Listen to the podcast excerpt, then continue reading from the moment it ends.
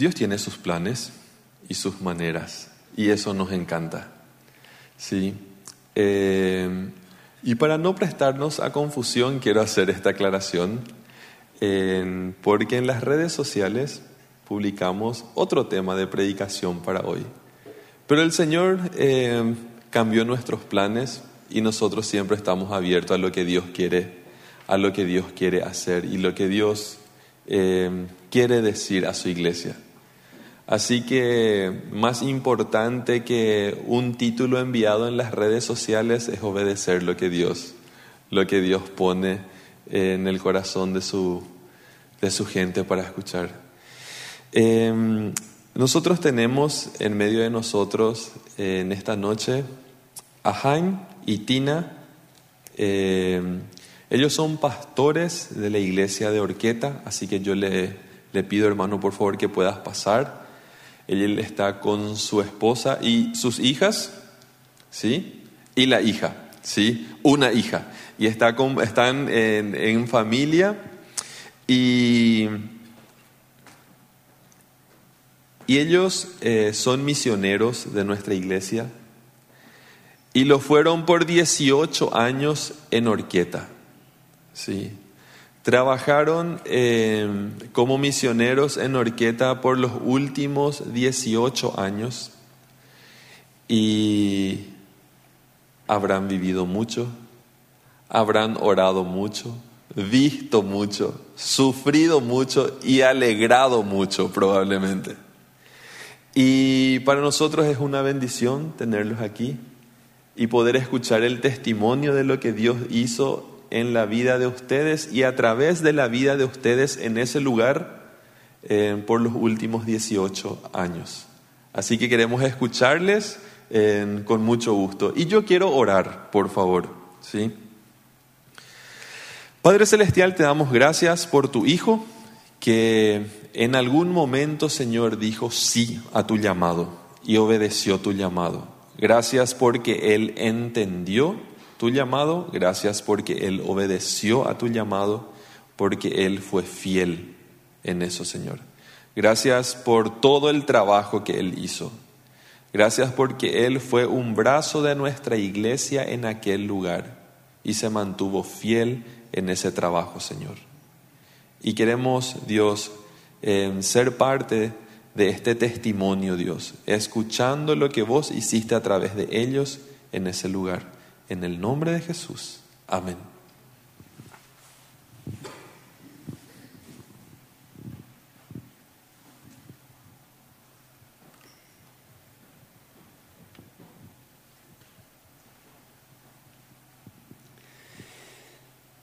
Gracias, pastor, por la invitación y quiero presentar a mi esposa Tina. Está Joyce, nuestra hija menor, que hoy se bautizó a la mañana, fue bautizada que se pueden poner de pie. Y también trajimos una compañera, su amiga Karina. Ella es de Orqueta.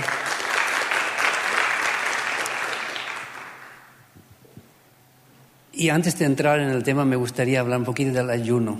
Me dijo que hay tiempo, ¿verdad? Eh, nunca me olvido mi primer día de ayuno. Era un jovencito, me fui con un misionero y un, yo no sabía, bueno, había leído en la Biblia del ayuno.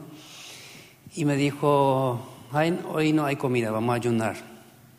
Me dijo, ¿sabes lo que es ayuno? Sí, le dije. ¿Y qué es? Me dijo, no sé, le dije.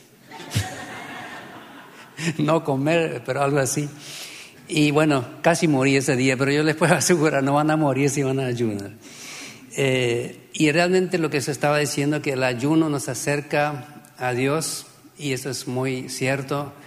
Yo un día cuando en nuestro trabajo todo iba mal, cuando parecía que predicábamos a, los árboles y las piedras porque nadie se convertía, tomé la decisión, la drástica decisión de ayunar 21 días. Y yo había ayunado 7 días, pero nunca 21. Y me acuerdo que cuando eran 14 días, eh, de ayuno vino nuestro pastor el Chaco, que nunca ayunó, porque él no, dijo lo que nunca ayunó, no sabía, no lo hacía. Y le hice un rico asado para él, pero yo no iba a comer. Y entonces él en la mesa se dio cuenta que yo no estaba comiendo, me dijo, tomé agua, me dijo, ¿y no vas a comer? No, le dije, yo estoy las, eh, terminando dos semanas de ayuno. Y se le cayeron su cuchillo y su tenedor. No sabía qué hacer, no quería, casi nada comió, porque se sintió tan mal. Me dijo, no vas a aguantar una semana más. Y sí, anímame, porque voy a aguantar. Yo les puedo asegurar que el ayuno, los primeros tres días es lucha con el rey del estómago, pero después ya este se tranquiliza. Cuando él es rendido, es realmente lindo. Eh, en aquella ocasión ellos se fueron, eran 14 días ya de ayuno, y de repente estábamos con mi esposa afuera y el Espíritu me dijo, eh, anda a orar, anda a orar. Y era como algo tan audible, yo nunca había escuchado eso. Y bueno, entonces dije a mi esposa, voy a ir a orar. Y eh, entré y apenas entré en la puerta, empecé a llorar. Y para que un menonita como nosotros llora, el Espíritu ya habrá trabajado. Entonces, yo lloré una hora más o menos y después pedí al Señor que siga llorando. Yo quería llorar más, más, más. Y eso fue un día y otro día estaba sin camisa, era un calor tremendo. Y me fui a orar y me arrodillé, estaba en esos días de ayuno, y me dijo el Espíritu, ponete la camisa. Yo le dije, ¿y estamos acá solo No podía. Volví a arrodillarme, me dijo, ponete la camisa. Y por tercera vez, y bueno, le dije, me puse la camisa y me tranquilicé. Y el Señor me mostró pecados en mi vida que yo nunca pensé que hay que confesarlos todavía. Yo pensé que habían sido perdonados.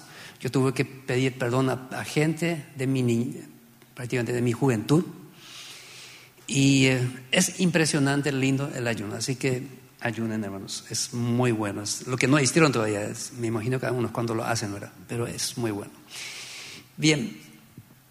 Surgió aquella idea de, hacerlo también en, castellano, nuestro, nuestro informe. Como dijo acá el pastor, 18 años vamos a culminar este año en Orqueta como familia.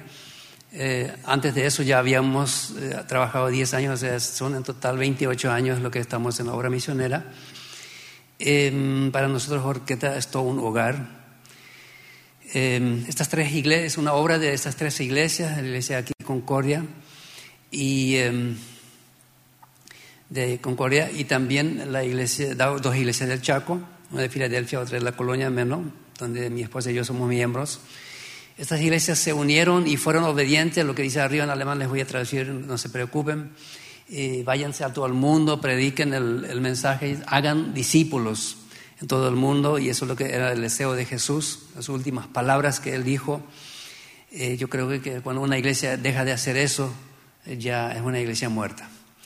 Lo que se ha hecho en este tiempo a través de esas tres iglesias, eh, se compró esta casa, es que hoy día es el asesor que vive porque el, el trabajo es integral. Hay un, programa también para los productores, los campesinos. Esta es nuestra, nuestra iglesia, los hermanos, esta foto actual, eh, ahí en Orqueta. También tenemos una chacra experimental ahí, donde el, eh, agrónomo siempre trabaja con, con, los productores. Y esta es la casa pastoral. Estuve diciendo hace rato no se ve mucho de la casa porque mi, esposa plantó muchas plantas. El que quiere verla, que venga a visitarnos. Hasta diciembre estamos ahí. Em, nosotros llegamos y más o menos en aquel tiempo no había mucha cámara para sacar, pero sacamos, encontramos una foto de ese tiempo y ese fue nuestra familia, fuimos nosotros y con esta, este ánimo, ánimo, con esta alegría llegamos a Orqueta con mucha expectativa que íbamos a hacer ahí. Eh, criaturas pequeñas, tres, eh, cuatro eh, chicas. Y em, encontramos esta casita donde ni siquiera podíamos sacar todas esas cosas de las cajas, quedaron así en la esquina. Y em, mi esposa había notado el primer año que em, en todo ese año hubo solamente tres domingos, tres fines de semana que no tuvimos visita. El resto todos los fines de semana y eran visitas de las iglesias que nos apoyaban y muchos otros también, no, solamente ellos. Entonces pasaba que tuvimos que agregar la casa, tuvimos que ampliar. Y eh, ese camping eh, era toda una historia, toda una historia para nuestras hijas. algunas madres se preocupaban y dijeron, ¿cómo que tus hijas cuántas veces están dando cama para otra gente? No, le dije, no se preocupen. Ellas cuando un rato alguien, o sea, cuando un rato no hay visita, piden que, que, el fin de semana que puedan dormir en otra parte, no quieren dormir en su cama. Así que para ellos era algo, algo lindo, algo salir, era como tener una excursión. Cuando entonces la iglesia decidió, las iglesias decidieron comprar esta casa. Para nosotros ahí vivíamos, vivimos eh, nueve años. Este es eh, ahora la casa porque ya hemos cambiado su techo y algunas cosas más. Están viviendo los asesores. Em, de alguna manera tuvimos que empezar el trabajo y como es muy difícil empezar con gente ya adulta, empezamos a trabajar con esos niños. Era la primera hora feliz que tuvimos. También eh, trabajamos con adultos y eh, se esperaba que se iba a formar la iglesia. Entonces, en un año más o menos habíamos eh, preparado candidatos para el bautismo, así que íbamos a hacer el bautismo, la fundación de la iglesia, el 29 de enero, del 2006. Y de esos 10 que estábamos preparando para el bautismo, nueve personas retrocedieron. Porque no, cuando vieron el compromiso que era, dijeron, no, eso no, no, es para mí, todavía no. Y sobró este uno. Pero el viernes, antes del bautismo, cuando ya era todo organizado, él pasa por casa y y le digo, ¿estás bien preparado para el domingo? Me dice, ¿para qué? Y para el bautismo. No, yo ya no voy a bautizarme. Le dije, hermano, eh, hermanos más que eran hermanos que, que después me arrepentí de aceptar hermanos de otras iglesias que ya habían salido, que estaban amargados. Tuve mucho trabajo con ellos, pero arreglaron su situación. Y para el colmo tuvimos un juez ahí, eh, por 10 años él hizo todos los casamientos y nunca lo mandó a la Asunción y se anuló todos esos eh, matrimonios. Algunos le agradecieron porque no tenían que hacer el divorcio. Y, eh, pero otros tuvimos que volver a casar. Porque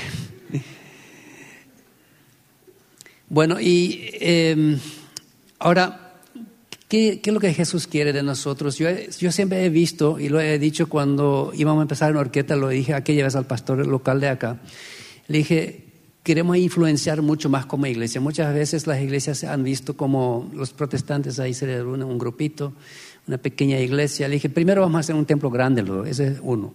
Pero queremos socializarnos con la gente, queremos estar abierta con la gente. Entonces, hoy día, cómo la gente de Orqueta más o menos están viéndonos como iglesia. ¿Qué ha influenciado en, en, todo ese tiempo? Uno es, eh, siempre hemos tenido grupos, por ejemplo, acá vemos un grupo de, acá de la iglesia Concordia, vino el grupo de Baja Jones, no sé, servicio militar alternativo que, se hace. Entonces ellos trabajaron tres semanas ahí y em, hicieron esta casa. Eh, ellos tuvieron que, tuvieron que almorzar siempre en esa casa, nosotros le dimos desayuno y cena, pero ahí tenían que almorzar, habíamos dado cierto dinero a la señora y ella probablemente agregaba más agua cuando faltaba más y los chicos se dieron cuenta cómo es comer pobre, porque tres semanas ahí yo creo unos cuantos kilos bajaron. Pero era una muy buena, buena experiencia y con esto nos abrimos a la gente eh, ellos vieron que de repente una iglesia está haciendo cosas así, haciendo una casa, por ejemplo. Después tuvimos muchos otros grupos que se han ido de parte de aquí, de parte del Chaco. Eh, siempre esos grupos hicieron eh, trabajos. Este último, ahí abajo, por ejemplo, nos sorprendieron todo porque habíamos planeado un festín niños y siempre lo hacíamos cada año, pero esta vez hicimos más grande y repartimos 3.000 invitaciones. Por las calles, hicimos propaganda por la, por la calle, por la radio. Ni sabíamos qué estábamos haciendo, porque eh, cuando empezó este día, ellos habían, habían venido un grupo de, de, Filadelfia, ellos hicieron este parque para, para, los eh, chicos, empezaron a llegar chicos, chicos, chicos, nosotros no sabíamos más qué hacer. Y habían mil cientos chicos más o menos, estábamos contando, más de mil criaturas y unos 300 eh, adultos. Entonces el, nuestro patio se llenó, estaban jugando, no sabíamos qué hacer, el, grupo que se preparó con juegos, ellos se habían preparado para 150 niños en total. Entonces eh, tuvieron que cambiar estrategia, tuvieron que cambiar todo, y, pero los chicos se alegraron, todo el mundo hasta hoy cuenta de este, hablan de esta fiesta que tuvieron. Y realmente fue algo muy lindo. Tuvieron una de dramatización que presentaron a todos, eso fue muy lindo. Y el año siguiente volvimos a hacer con el mismo grupo de jóvenes y ahí hubo 800 niños. No hicimos tanta propaganda, pero muchos niños también se fueron. Y bueno, eso no era pandemia, ellos estaban trabajando con, eh, algo, con algo químico fuerte, por eso pusieron tapaboca. Eso también fueron grupos y esto motiva a las iglesias de ser obra misionera. Cuando vienen grupos de las iglesias y trabajan de esa manera, eh, tuvimos también una vez un grupo de SEMTA, que era eh, muy hermoso también lo que hicieron ellos. Yo tengo un programa de radio que nos ha ayudado mucho a influenciar también, eh, una vez por semana, 10 a 15 minutos, lo que predicamos ahí siempre. Y la vez pasada le, conté al director, le dije, director, no sé si ya sabes, pero nosotros vamos a ir de orqueta. No, señor, me dijo. Eh, sí, vamos a ir. No, señor, dijo. Y estábamos al aire. Y me dijo, en Orqueta vamos a hacer algo y lo vamos a impedir, pero no se van a ir. O sea que, y ahí uno nota la, la, amistad, lo que uno ha ganado en ese tiempo. Y realmente, yo le dije, viene otro pastor que va, va a seguir el programa. Y él no quería escuchar eso. Pero eh, otro tema lo que influenció mucho y sigue influenciando también es lo que nos hace muchas relaciones, es Fundación Visión. Eh, después de la pandemia yo empecé a cambiar el tema, eh, empecé a agendar a las, a las, personas, así que todo tiene que agendarse conmigo. Entonces, a la gente esto abre de, que ellos hablan con un pastor y tienen que agendarse con un pastor. O sea, este, este temor de, que había antes, eso no, no existe más entre ellos. Em, tuvimos una guardería donde cientos de niños han, estado, donde mi esposa era la que dirigía esa guardería. Eso ha sido muy bueno. Y quiero, eh, como me dijo el pastor, hay, hay un poco de tiempo, quiero contar una historia de eso. Había un eh, chico eh, bien rebelde, porque tenía unos cinco años, era el nieto de ese director que estuve mencionando hace rato. Y él estuvo unas semanas recién en la guardería, pero se le educó, se le predicó, se le, se le disciplinó, se le hizo de todo. Y eh, cuento un día, me llama el pastor, ese director, me llama y dice, pastor, ¿qué hicieron con mi nieto? Y yo pensé que algo malo pasó y me dijo, le dije, no sé, ¿qué hicimos? ¿Y qué hicieron con él? No sé, le dije, ¿por qué? Y me contó la historia, me dijo, nosotros nos reunimos como familia, estábamos más de 10 hijos con, sus, con los nietos y todo y nosotros nunca oramos para, para comer. Y él siempre era el rebelde. Él cuando llegaba tenía que comer, se le tenía que dar, tiraba el tenedor y esto, aquí, hacía zarambí. Y dijo, ahora nos sorprendimos todo porque se sentó en la punta de la mesa, tranquilo, miraba a la gente. Y cuando llegó el momento nosotros empezábamos a comer y dijo él, hey, esperen. Y se levantó y dijo, ¿Cómo van a, ¿Son animales o qué? ¿Y, por qué? Y hay que orar antes de comer, dijo. Y él había aprendido eso en la guardería. Entonces, em, dijo el, director, nosotros no sabíamos qué hacer, porque nadie de nosotros sabía orar. Entonces, eh, dijo él, bueno, yo voy a orar. Y ahí él oró, dijo que hizo una hermosa oración por los alimentos que había aprendido. Y apenas terminó, la gente agarraron otra de nuevo y dijo, no, no, no, todavía no, voy a cantar, hay que cantar antes. Porque siempre se cantaba antes de comer. Entonces él eh, cantó ahí con, solo, como los otros no sabían. Y después em, terminaron de comer y él dijo, la familia lloramos. Y ese, ese impacto, lo que uno puede hacer a través de una criatura en la familia es impresionante. Y eh, el chico, ahora está, creo que 16 tiene, la vez pasada le encontré, me dijo, pastor, usted no me conoce. No, realmente no le dije. Y yo fui aquel niño que estaba antes en tu guardería, uno de los primeros, y ahí me contó quién era. Y se acuerda de mucha disciplina que pasó ahí. Eh, esta, esta guardería tuvo mucho impacto también en, el área educativa. la gente de la formación docente cada año se iban para observar cómo se enseñaba a los chicos. Trabajamos mucho con nuestro personal para llegar, tenerle en ese nivel y muchos, muchos nos han pedido que, nos integremos en, en la educación con, con, la guardería, pero tenía mucho papeleo y no, no, hicimos. Pero ellos siempre tenían que ir ahí para observar eh, cómo se enseña criaturas pequeñas. Bueno, esto eh, terminó con la pandemia, tuvimos que cerrar un, martes, me recuerdo todavía, tuvimos que cerrar de golpe la, guardería. Y mi esposa siempre dijo, hay algo, hay un vacío que tengo, algo necesitamos hacer. Entonces un día, bueno, la idea vino de ella, ¿por qué no hacemos un programa evangelístico para niños que recorre los barrios? Y ahí surgió esa idea, Sembrando Esperanza. Semillitas de Esperanza era la guardería, ahora Sembrando Esperanza. La iglesia del local ya era eso, eh, plenamente lo apoyó. Entonces, eh, esto funciona más o menos así. Eh, el primer evento que tuvimos, muy poca invitación hicimos y había más de 100 niños. Muchos padres se fueron porque habían escuchado la invitación. Entonces, funciona así, compramos este globo loco para calmar un poco la fuerza de los chicos cuando llegan. Y ahí se cansan y algunos que no, tienen, no pueden entrar ahí, subir ahí, ellos dibujan, trabajan ahí sobre la mesa Siempre tenemos mucha alabanza, le enseñamos canciones. El payaso tenemos de nuestra iglesia, lo hace muy bien su trabajo. Y eh, tenemos historias bíblicas, eh, un, todo un programa evangelístico donde ellos eh, tienen que memorizar cinco versículos, los que lo quieren hacer tienen premios para eso, y siempre es evangelístico para que ellos se entreguen a Cristo.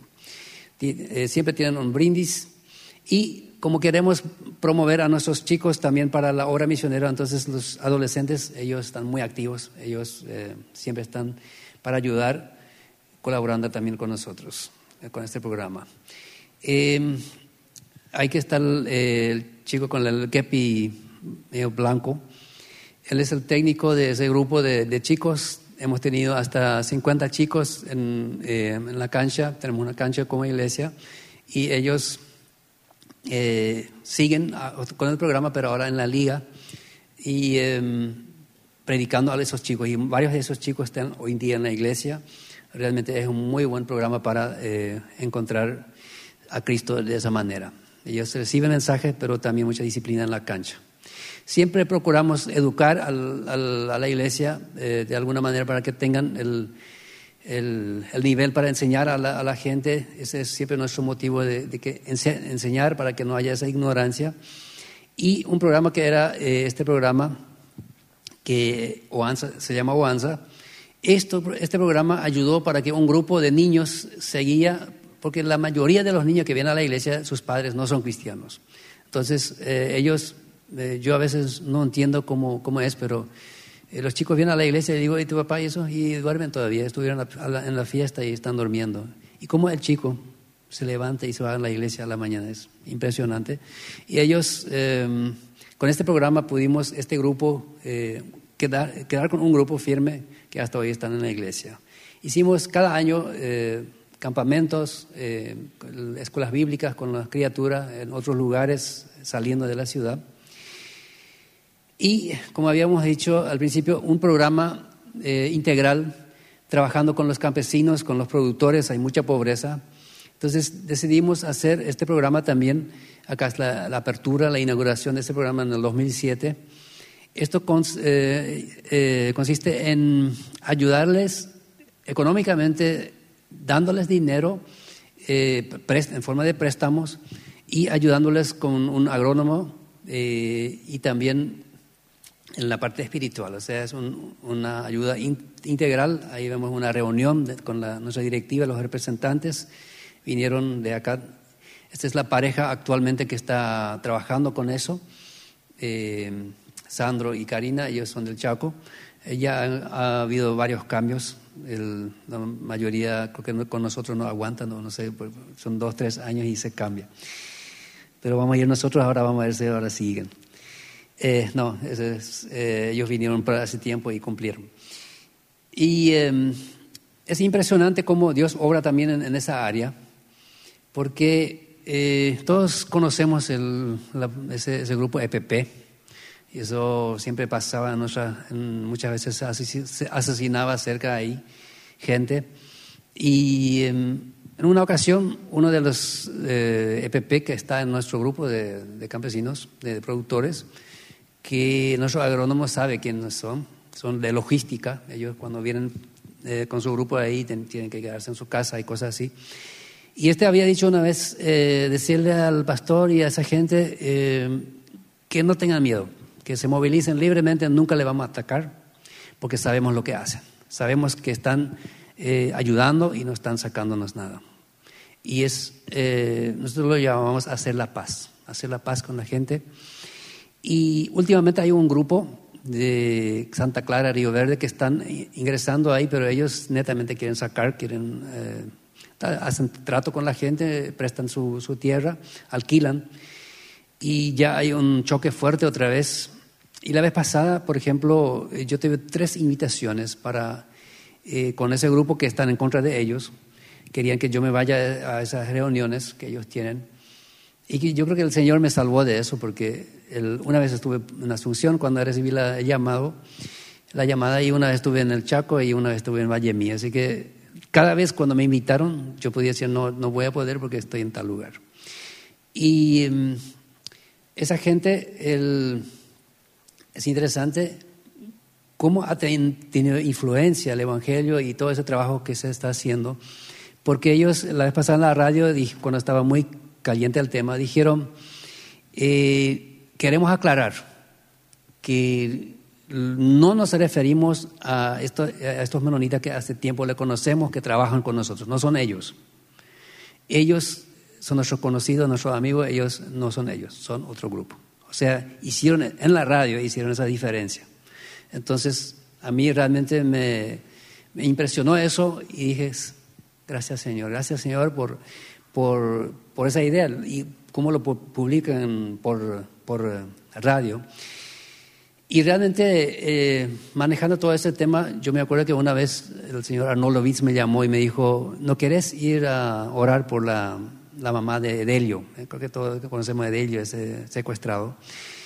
Está muy mal y no querés ir para orar. Sí, le dije, no hay problema.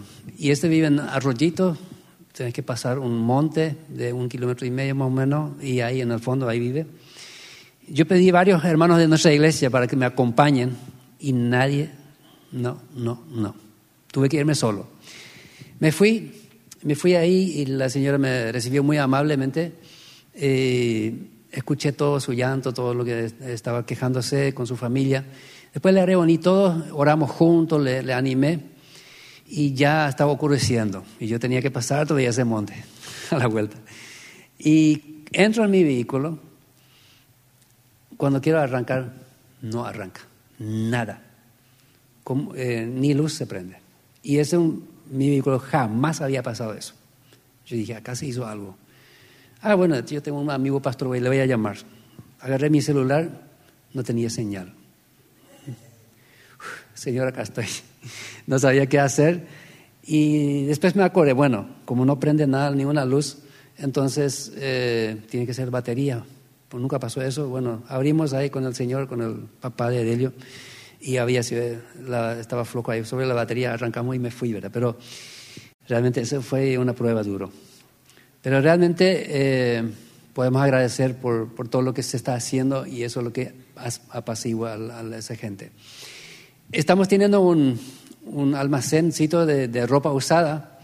Esto corre hace mucho tiempo eh, y con eso hicimos muchísimo eh, ayuda a la gente, eh, gente enferma, gente de que realmente necesitan.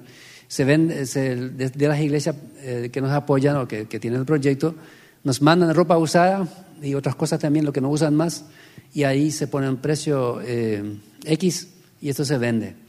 Y es muy bueno, este año tuvimos muy buen ingreso y mucha gente ha sido ayudado con eso. Y por último, en cuanto a eso, el colegio, eh, esto fue la semana pasada, tuvimos eh, todos esos 18 años, siempre me he dedicado mucho en, la escuela y los colegios cuando es septiembre ya sé que tengo que tener vacía mi agenda porque me llaman acá, charla aquí, charla. Ahora me llamaron para mañana una charla, o sea, pasado mañana. Eh, son muy abiertas la gente en, en, las escuelas, los colegios. Y hay un programa ONN, Operación Niño Navidad, no sé si es conocido aquí, donde esas cajitas de regalo que vienen de Estados Unidos. Con eso, eh, yo soy el líder de ese grupo para Concepción y Amambay. Y eso eh, estábamos haciendo esta, esta vuelta en esta escuela, siempre lo hacemos en la escuela como iglesia. 352 em, niños recibieron el certificado, recibieron primero los regalos, después recibieron la parte evangelística, se le predicó y reciben dos lecciones de, de enseñanza que trae este programa. Y bueno, nosotros le hacemos siempre en, resumiendo dos lecciones, hacemos en seis semanas porque no nos dan el, completo. Lo que aquí pasó fue algo llamativo. Em, en la última entrega de las Biblias, cuando hicimos, de repente una nena de seis años me llama y dice, Pastor, vení un poco. Le digo, ¿qué es lo que esa nena va a decir? Me acerco y le digo, ¿te puede ayudar en algo? Y habló como una persona adulta. Me dijo, pastor, yo puedo dar algunas palabras finales. Le digo, ¿cómo, qué vas a decir? Y yo pienso que alguien tiene que agradecer. Y bueno, le dije, yo sabía que la directora lo iba a hacer, pero le dije, bueno, adelante, te voy a llamar. Terminamos el programa, sube ella, le pusimos el micrófono y dijo ella algo realmente que hasta hoy me impacta. Dijo, puso su mano sobre su corazón, dijo, les agradezco porque han venido para hablarnos de Jesús. Yo ahora tengo a Jesús en mi corazón y me alegro. Y lo mostró en su cara. Me alegro. Estoy contenta y le adoro. Y eh, yo les agradezco porque han venido aquí para, para hacer eso. Y después de ella subió, subieron algunos más y un muchacho dijo algo así también, eh, más o menos parecido, puso sus manos sobre su corazón y dijo, eh, gracias por venir a contarnos sobre Jesús. Yo ahora tengo a Jesús en mi corazón y, me alegro, tengo una alegría en mi corazón. Y lo que dijo después me llamó tanto la atención y no me salió más de mi vista. Dijo, alzó su dedo, dijo, pero yo sé que hay muchos niños que aún no tienen a Jesús en su corazón. Y ellos también necesitan escucharlo. Y realmente a mí me impactó mucho su forma como lo dijo. Seis, siete años tenía. Y varios testimonios eran similares. Y a mí realmente me dejó eh, con una fuerza tremenda para seguir haciendo este trabajo mientras que podemos. Pero yo creo que esto tarde o temprano se va a cerrar. Lastimosamente las puertas ahí van a cerrarse porque después del programa, un día después, me escribe la directora, dice, Pastor, eh, disculpe, pero el ministerio pide que ustedes se identifiquen, quieren evidencias, quiénes son, un documento, quiénes son ustedes como iglesia, y también un documento de la organización que trajo los regalos. Entonces, ¿esto para qué? No es para apoyar lo bueno, eso sabemos para qué, es para controlar. Quieren evidencias. Y ahora está así, pero no sabemos hasta, ojalá tenemos que seguir orando para que Dios pueda seguir manteniendo esas puertas abiertas en las escuelas, en los colegios. Yo sé que en Argentina creo que difícil se puede, Bolivia no se puede, en Brasil, en la mayor parte de Brasil no se puede, no permiten eh, trabajar así abiertamente en, los colegios. Y esta es una bendición muy grande. Muchas veces nos quejamos de nuestro gobierno, pero realmente algo muy bueno tenemos todavía en Paraguay, esa apertura. Y en una de las clases, la última clase que dimos, justamente una profesora me comentó su, su preocupación. Dijo, ahora del ministerio nos están queriendo obligar de que no podemos más abrazar a los chicos. Es prohibido que los profesores abracemos a, los, a las criaturas por tal tal motivo, tienen sus excusas. Y ella dijo, ¿cuántos chicos en su casa no tienen abrazo. Tienen papá alcohólico, hasta mamá alcohólica, tienen padres eh, separados, viven de aquí por allá por los tíos, son maltratados y vienen acá y la profe es lo que le abraza. Y ahora nos quieren quitar eso. Ella justamente había contado eso y pasó esto. Cuando le dije a los chicos, eh, Hoy es nuestro último, nuestra última clase. Cuando lo dije, dejaron todos sus libros, vinieron enfrente, corrieron y me abrazaron todito y tuve que abrazarles también. Y eh, realmente tenemos que agradecer a Dios por, por, todo lo que Dios hace aún eh, con la criatura, porque antes que se cierran las puertas. El pastor eh, Rafael me había pedido cómo podemos hacer para, para vivir una vida, un estilo misionero, en forma de estilo misionero. ¿Cómo, la iglesia puede vivir un estilo misionero? Y yo creo que es lo mejor que escucho de un pastor. ¿Cómo, como iglesia podemos vivir como un estilo misionero? O sea, que nuestro corazón diariamente está en eso de que quiero hacer misiones. No siempre significa que uno tiene que salir a a otra parte. Puede ser mi misión estar con mi vecino, puede ser que con, con el barrio lo que tengo que hacer algo. Y eh, entonces, em, cuando Jesús eh, iba a partir, y él sabía que era el último momento de, hablar con sus discípulos, dice algo interesante en Mateo 28, dice, y se acercó Jesús a ellos. Eh, no sé si muchas veces he leído este, este, versículo, antes de que Él le dio la gran comisión, ir por todo el mundo, hacer discípulos, bautizándoles en el nombre del Padre, el Hijo el Espíritu Santo y enseñándoles. Antes de eso, dice la Biblia, se acercó. ¿Qué significa eso? Fue algo serio lo que él estaba diciendo. Él estaba diciendo eso y eh, entonces, cuando ustedes van a ayunar, Jesús se va a acercar. Ahí lo que se acerca. Cuando nosotros disponemos hoy día eh, de eso, Él se va a acercar. Em, y justamente tenemos en, eh, Hechos de los Apóstoles, dice la Biblia que en un momento dado la iglesia ayunaba y oraba. Y fue en ese momento cuando el Espíritu Santo les habló. Y dijo, apartadme el pastor y también su, acompañante, Bernabé y Saulo, que después era Pablo. Los líderes de la iglesia, les sacó Dios de la iglesia pero había más líderes, entonces ellos seguían igual. Y era el momento cuando, cuando ayunaban y cuando oraban, en ese momento Dios, el Espíritu Santo les habló. Entonces, si nosotros queremos que nuestra iglesia tenga viva un estilo, la, la hora misionera como un estilo de vida, entonces necesitamos orar y ayunar. En segundo lugar, lo que nos puede ayudar más, mucho también es la información eh, mantenernos informados. Si tenemos un misionero, lo que siempre están haciendo acá en las iglesias, nos tienen en Orqueta y hay grupos de WhatsApp que se informa, nosotros venimos aquí, ellos se van allá. Entonces, o sea, ustedes se van ahí. Entonces, eso es lo que necesitamos para mantener vivo ese espíritu misionero, tener información constantemente, de primera mano. Y algo interesante, lo que les animo a hacer también, esto hizo la, iglesia de Filadelfia, que nos eh, apoya también. Ellos hace años atrás tuvieron la idea de eh, calentar el corazoncito del, niño con la obra misionera. ¿Qué hicieron? Ellos empezaron a tener un proyecto de una, una familia con mucha necesidad económica, espiritual, apoyar a esa familia económicamente. Vamos a ofrendar por eso, le animaron a los chicos a ofrendar y comenzaron con una familia. Hoy día ellos están aumentando, aumentando cada año.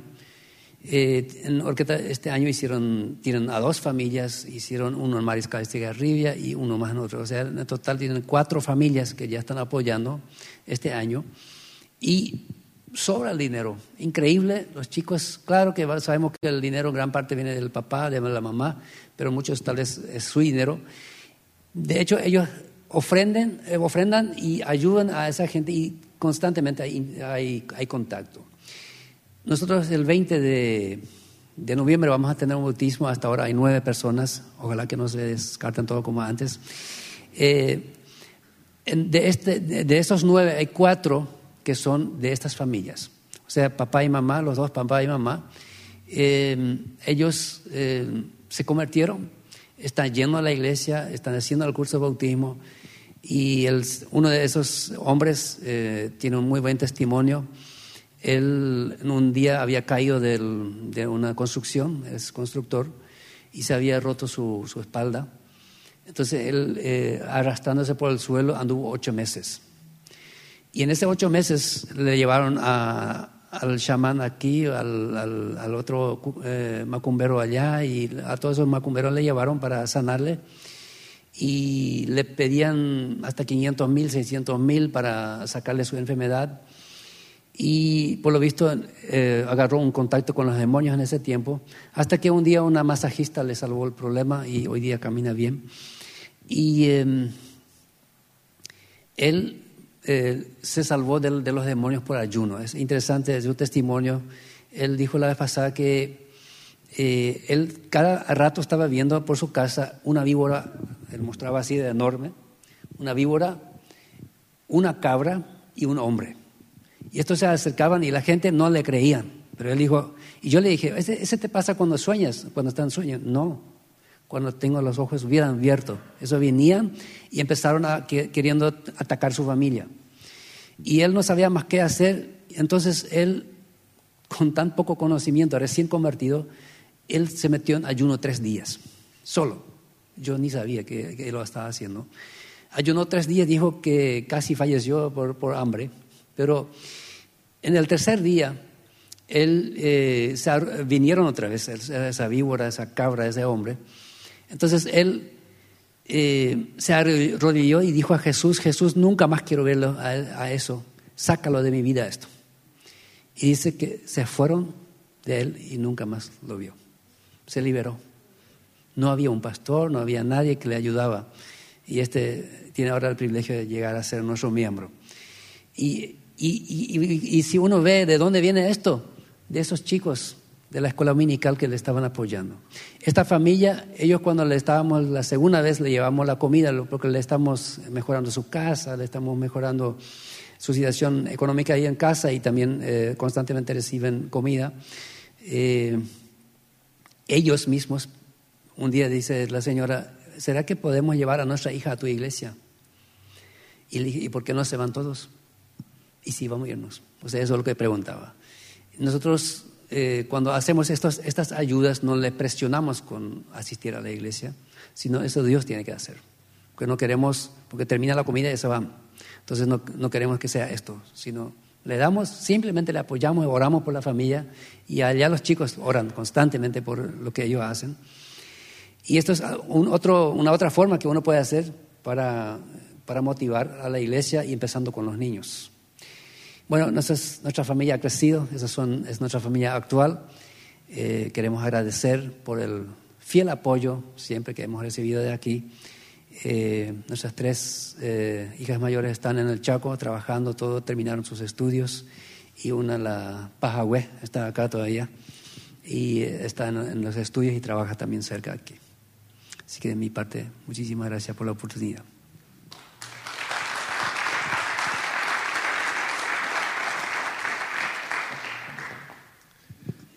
Gracias, pastor. Eh, es interesante que cuando uno es, eh, cuando uno hace este tipo de trabajos, yo creo que Dios permite que uno viva eh, algún fruto de lo que, de todo lo que está trabajando. Pero yo creo que va a haber generaciones que van a seguir recordando el trabajo que ustedes hacen y probablemente no lo van a saber. Se enterarán de todo esto en el cielo, ¿sí?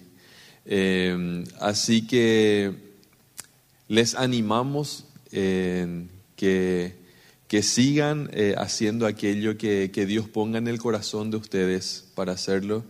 estamos agradecidos por, por, lo que hicieron, porque de alguna forma fue eh, parte de nuestra iglesia la que estaba trabajando también allá y estamos agradecidos de que, de que eso eh, se haya dado de manera tan fiel. Así que gente, yo les pido por favor que nos pongamos de pie para orar y creo que es un excelente momento también para decirle a Dios, eh, si, si de por ahí en algún momento Dios habló a tu vida y te dijo, em, de, de, de, hacer una misión para Él. ¿sí? Em, yo creo que hoy vimos que probablemente no siempre fue fácil, pero que los frutos eh, valen toda la pena. ¿sí? Así que em, con este testimonio también queremos animarles a que no se nieguen cuando Dios hace un llamado para trabajar en su, en su reino, en su obra. ¿sí? Em, y queremos orar para, para terminar. Padre Celestial, gracias. Yo te doy gracias por este tiempo, Señor. Te doy gracias por el trabajo que, que se estaba haciendo en Orqueta en estos últimos 18 años, Señor. Gracias por las personas que enviaste a ese lugar, por esa familia, Señor, que dijo sí a tu llamado y que obedeció tan fielmente, Señor. Te pido, Padre, y te pedimos como congregación que honres, Dios, la obediencia de tus hijos. Y queremos decirte también, Señor, que estamos dispuestos a hacer aquello que, que nos mandes hacer para que otros sigan conociendo de ti, Señor. Nosotros sabemos que misiones se hacen con los pies de los que van, con las rodillas de los que quedan y con las manos de los que dan, Señor. Así que estamos abiertos a escuchar tu llamado en nuestra vida también. En el nombre de Jesús. Que el Señor te bendiga y te guarde, que el Señor te mire con agrado y te muestre su bondad, que el Señor te mire con amor y que te regale paz y que tengas una bendecida semana.